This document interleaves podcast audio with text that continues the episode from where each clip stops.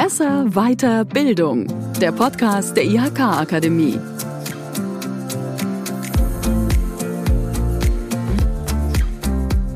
Nicht alle von uns können sich gut verkaufen. Nicht jeder ist eine Rampensau und oft verkauft man sich auch unter Wert. Das kann gerade bei Prüfungen oder Präsentationen echt zum Problem werden. Da hast du ewig hingearbeitet, den Stoff Tag und Nacht gelernt, aber kurz bevor du in den Prüfungssaal oder auf die Bühne musst, da geht dir der Arsch auf Grundeis. Ich selber habe auch schon eine IHK-Prüfung geschrieben und war auch schon auf vielen Bühnen als Moderator unterwegs, aber selbst ich werde vor so Präsentationen ab und zu noch nervös, bekomme dann spitzige Hände, werde ein bisschen unruhig. Und genau deshalb ist es super, dass ich heute eine Trainerin zu Gast habe, die uns unsere Angst nehmen wird. Kirsten Freundl ist Coach für Persönlichkeitsentwicklung und hat eine eigene Kommunikationsagentur. Gute Kommunikation und überzeugende Präsentationen sind quasi ihr Geschäft. Liebe Kirsten, vielen Dank, dass du heute bei uns bist. Servus Andi, grüß dich. Mein Name ist Andi Christel und ihr hört Besser Weiter Bildung, den Podcast der IHK Akademie, der euch in Prüfungssituationen helfen soll. Jetzt Kirsten, du hast ja auch sicher irgendwann mal eine mündliche Prüfung ablegen müssen. Eine? Wie war das für dich und was würdest du deinem jüngeren Ich von deinem heutigen Wissen mitgeben? Also ich muss da ganz ehrlich sagen, ich habe ja nicht nur eine Prüfung abgelegt, es gibt aber eine, die ist wirklich im Kopf ja, und die hat sich bei mir fest verankert. Jetzt aus der Rückschau würde ich sagen, ähm, was ich mir grundsätzlich raten würde und allen anderen auch, ist tatsächlich ruhig bleiben. Einfach ruhig bleiben und sagen, okay, wenn ich gut vorbereitet bin, dann geht das. Das war nämlich meine Magisterprüfung, meine letzte Endprüfung bei meinem Wahnsinnsprofessor, der also wirklich für mich eine eine tolle Person war, ja, und den wollte ich natürlich beeindrucken. Und die mündliche Prüfung, da habe ich gescheit drauf gelernt und dann bin ich da rein. War noch nie wirklich so aufgeregt wie vor dieser Prüfung. Habe tatsächlich auch ein Glas Sekt getrunken, auf Anraten von der Assistentin. Ja. War das und klug? Ja, Mai, das war nicht unbedingt falsch, würde ich mal sagen. Also hm, ob es mich lockerer gemacht hat, das weiß ich nicht wirklich, aber es war so ein netter Versuch auf jeden Fall. Und dann bin ich in diese Prüfung rein und ich selber habe das Gefühl gehabt, so ich habe einen Blackout nach dem anderen und ich kann überhaupt nichts erzählen. Ich habe echt gedacht, jetzt bin ich durchgefallen. Und dann bin ich raus, musste warten, gell, habe echt geschwitzt und gezittert.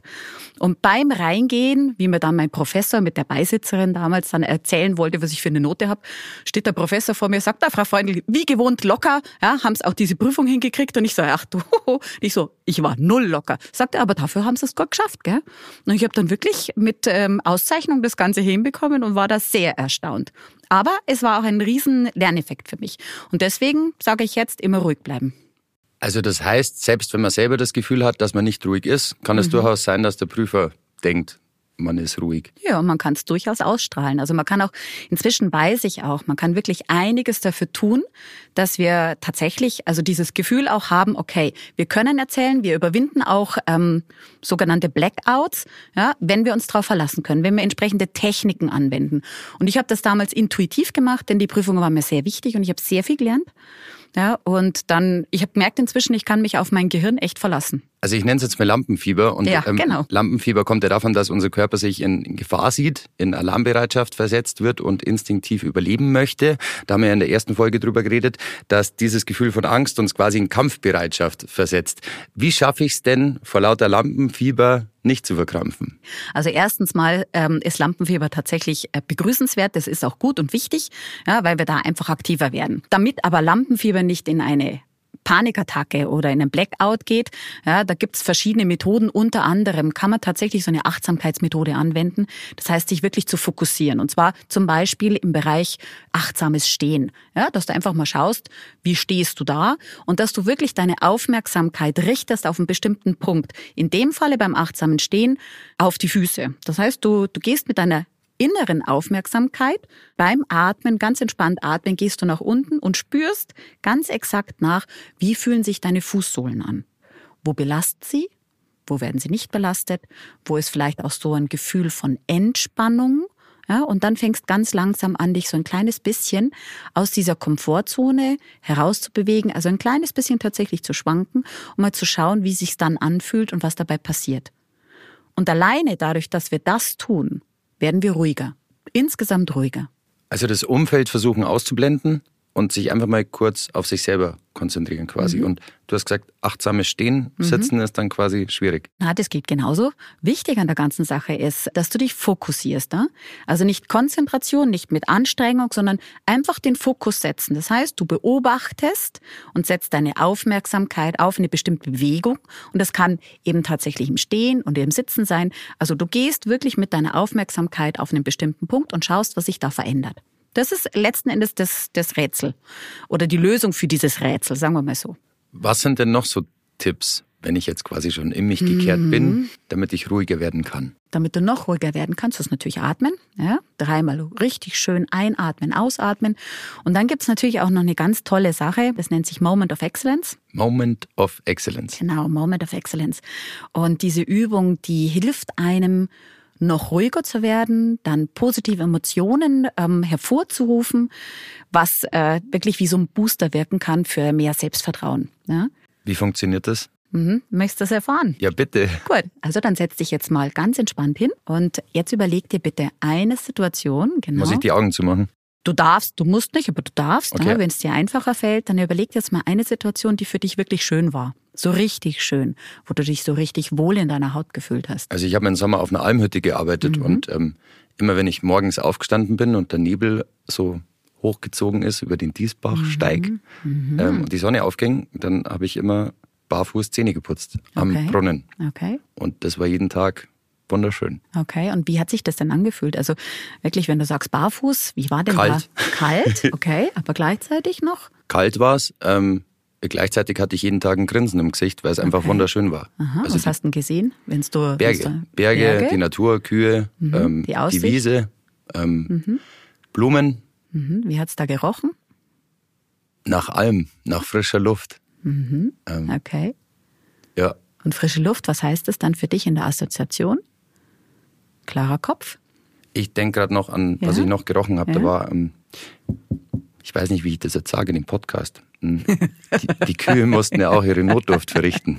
Also einmal der typische Almgeruch. Ja, das haben ja? sie gern, ja genau, das haben sie gerne am Brunnen gemacht. Aber ich war natürlich daneben gestanden. Die, der erdige Duft, der erdige Duft. Erdige Duft, genau, nennen wir es so. der erdige Duft, okay. Ja, also das heißt, du, du stellst dir das jetzt vor, diese Situation, versetzt dich nochmal in diese Situation rein, mhm. ja, während du deine Augen geschlossen hast, deine Füße schön ähm, auch auf dem Boden hast, jetzt beim Sitzen oder beim Stehen ja, ganz entspannt. Und dann stellst du dir diese Situation nochmal vor. Ja, und siehst, was du gesehen hast, du spürst, was du gespürt hast, du riechst, ja, vielleicht hörst du auch was.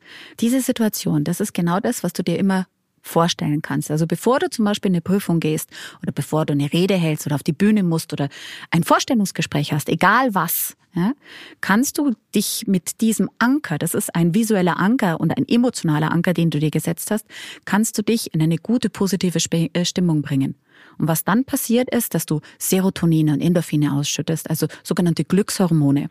Und Glückshormone ja, sind gleichzeitig sogenannte Neurotransmitter. Die sorgen also dafür, dass deine Gedankenmuster und deine Gedankenstränge, dass die flutschen. Und das heißt, du bist dann tatsächlich in einer ganz anderen Stimmung und kommst runter raus aus dem Stress, ohne aber die wichtige Aufregung, ja, die du bei Lampenfieber hast, zu verlieren. Okay, das ist jetzt alles vor der Präsentation mhm. oder bevor ich in den Prüfungssaal reingehe. Mhm. Ähm, wenn ich mich jetzt selbst in diese positive Grundstimmung schon gebracht habe, vorher, mhm. Mhm. Wie halte ich das denn dann während der Präsentation auch durch? Da kann ich noch sagen, wir müssen noch in der Vorbereitung bleiben. Ja?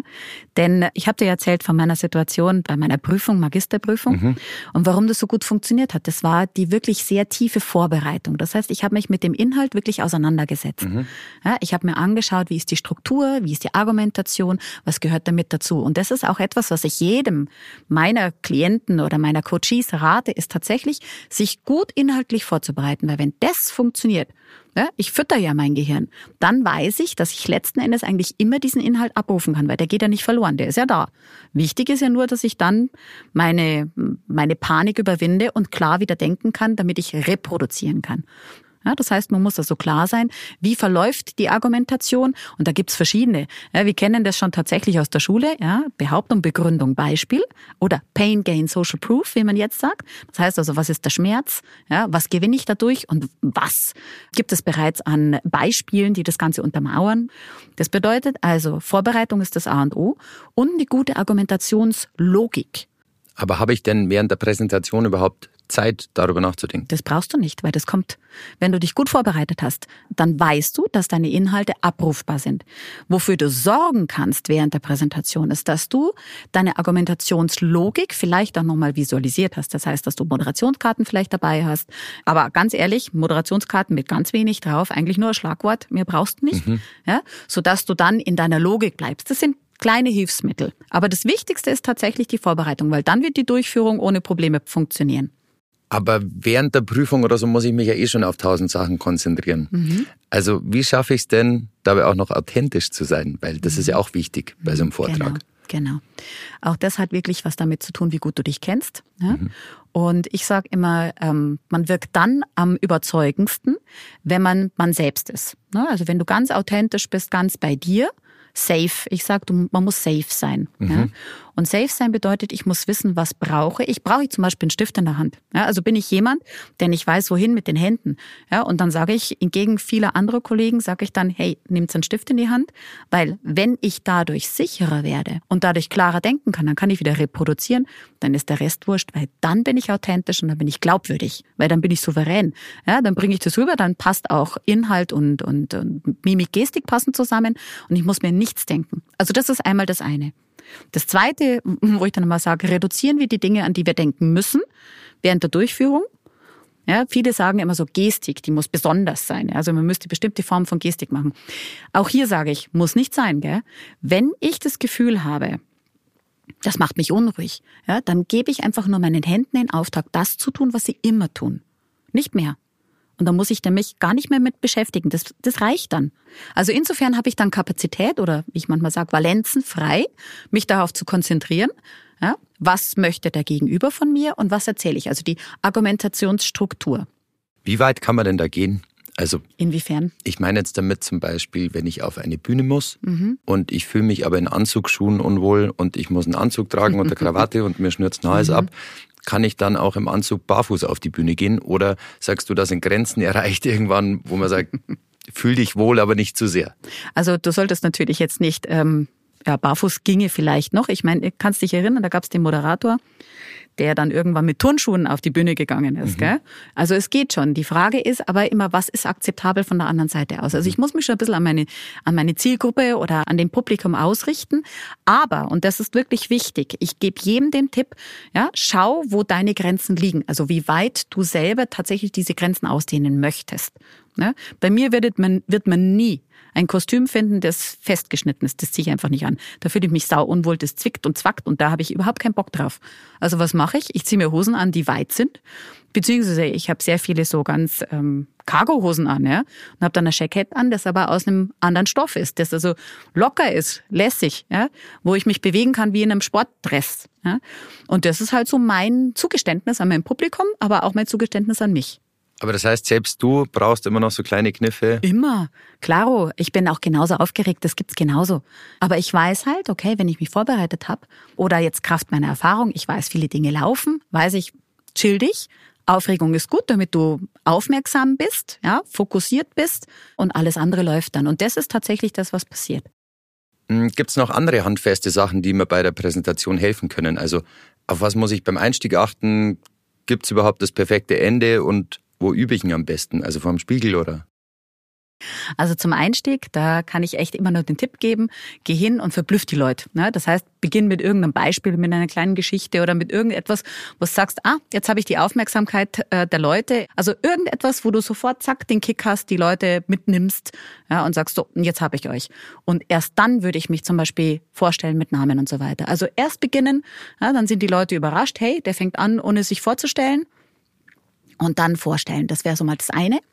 Ja, und das funktioniert echt gut und relativ oft ähm, also saugut. Zum Beispiel ja? nicht reingehen und sagen, hallo, ich bin der Andi Christel, mhm. sondern du sagst, heute in der Früh hatte ich das beste Schinken-Käse-Sandwich auf der ganzen Welt. Genau, und dann sage ich, ich bin der Andi Christel und ich erzähle euch warum. Mhm. Oder was hat das mit meinem Thema zu tun? Also das wäre so die quasi die Fortsetzung. Mhm. Das ist also einmal ein, ein, super Einstieg, weil die Leute wirklich sich denken, was war denn das jetzt? Ja. Da hast du sofort die Aufmerksamkeit. So, das perfekte Ende ist einfach Danke sagen und stehen bleiben. Mehr musst nicht tun. Du sagst nur Danke. Und du sagst noch nicht mehr vielen Dank für Ihre Aufmerksamkeit, sondern du sagst nur Danke und bleibst stehen, schweigst. Und es passiert was. Weil Stille quasi immer ein nicht Unwohldasein beim Gegenüber auslöst, aber schon immer so ein Okay. So, was ist jetzt? Genau. Also ja, du genau. Hinterlässt einen Eindruck quasi. Genau, du hinterlässt einen. Also, erster und letzter Eindruck sind die Sachen, die zählen bei einer Präsentation. Wenn du überzeugen möchtest, ist wirklich der Anfangsende. Und die müssen ein bisschen anders laufen. Und ähm, wer bleibt schon bei dem schlichten Danke? Die meisten nicht. Also ist das tatsächlich etwas, wo die denken, hey, ja, also ähnlich wie beim Einstieg. Perfekt. Also das kann man wirklich gut für sich ähm, mitnehmen. Ja? Ist auch nicht schwer, glaube ich. Und das übe ich dann vorm Spiegel, oder? Ja, also das hängt dann davon ab, wie du selber, was du für ein Typ bist. Also ich persönlich, ich habe angefangen mit sehr vielen ähm, Reden, die ich gehalten habe vor großem Publikum und damit ich frei halten kann, weil ich bin auch nicht der unbedingt der Ableser, ja, bin ich tatsächlich mit meinem kleinen Sohn damals, also inzwischen ist er ein bisschen älter, ja, aber sind wir immer im englischen Garten unterwegs gewesen und der musste sich meine ganzen Reden anhören, von vorn bis hinten. Ich habe das x-mal probiert und geübt ja. Ja, und habe tatsächlich versucht, auch so meinen Argumentationsleitfaden im Kopf zu behalten. Und da kann ich echt nur sagen, das ist das Beste ever. Wenn es dir einfacher fällt, vom Spiegel das zu machen, dann mach's vom Spiegel. Ja, wobei ich aber eher der Typ bin und sage, okay, es muss die Gedankenstruktur stimmen, dann kommt der Rest mit dazu. Ja, also insofern, das wäre so ein kleiner Tipp bewegen, gehen, ne? das ist auch nicht schlecht. Verankert sich der Lerninhalt auch nochmal ganz anders, also die Argumentationsstruktur. Ja, von daher, das wäre mein Tipp. Jetzt weiß ich, warum du das Ganze beruflich machst, weil warum? man hört dir wirklich gerne zu. Danke dir. ähm, ich bedanke mich recht herzlich, dass du heute da warst. Ich hoffe, dir hat es auch gefallen. Danke, ja. Und ich hoffe, euch hat die Folge auch gefallen und ihr habt vielleicht auch ein bisschen die Angst vor der nächsten mündlichen Prüfung verloren. Denkt an eure Moments of Excellence und seid einfach gut vorbereitet. Dann kann eigentlich nichts schiefgehen. Vielen Dank fürs Zuhören und ich wünsche euch allen eine schöne Zeit und bleibt gesund. Danke auch und tschüss.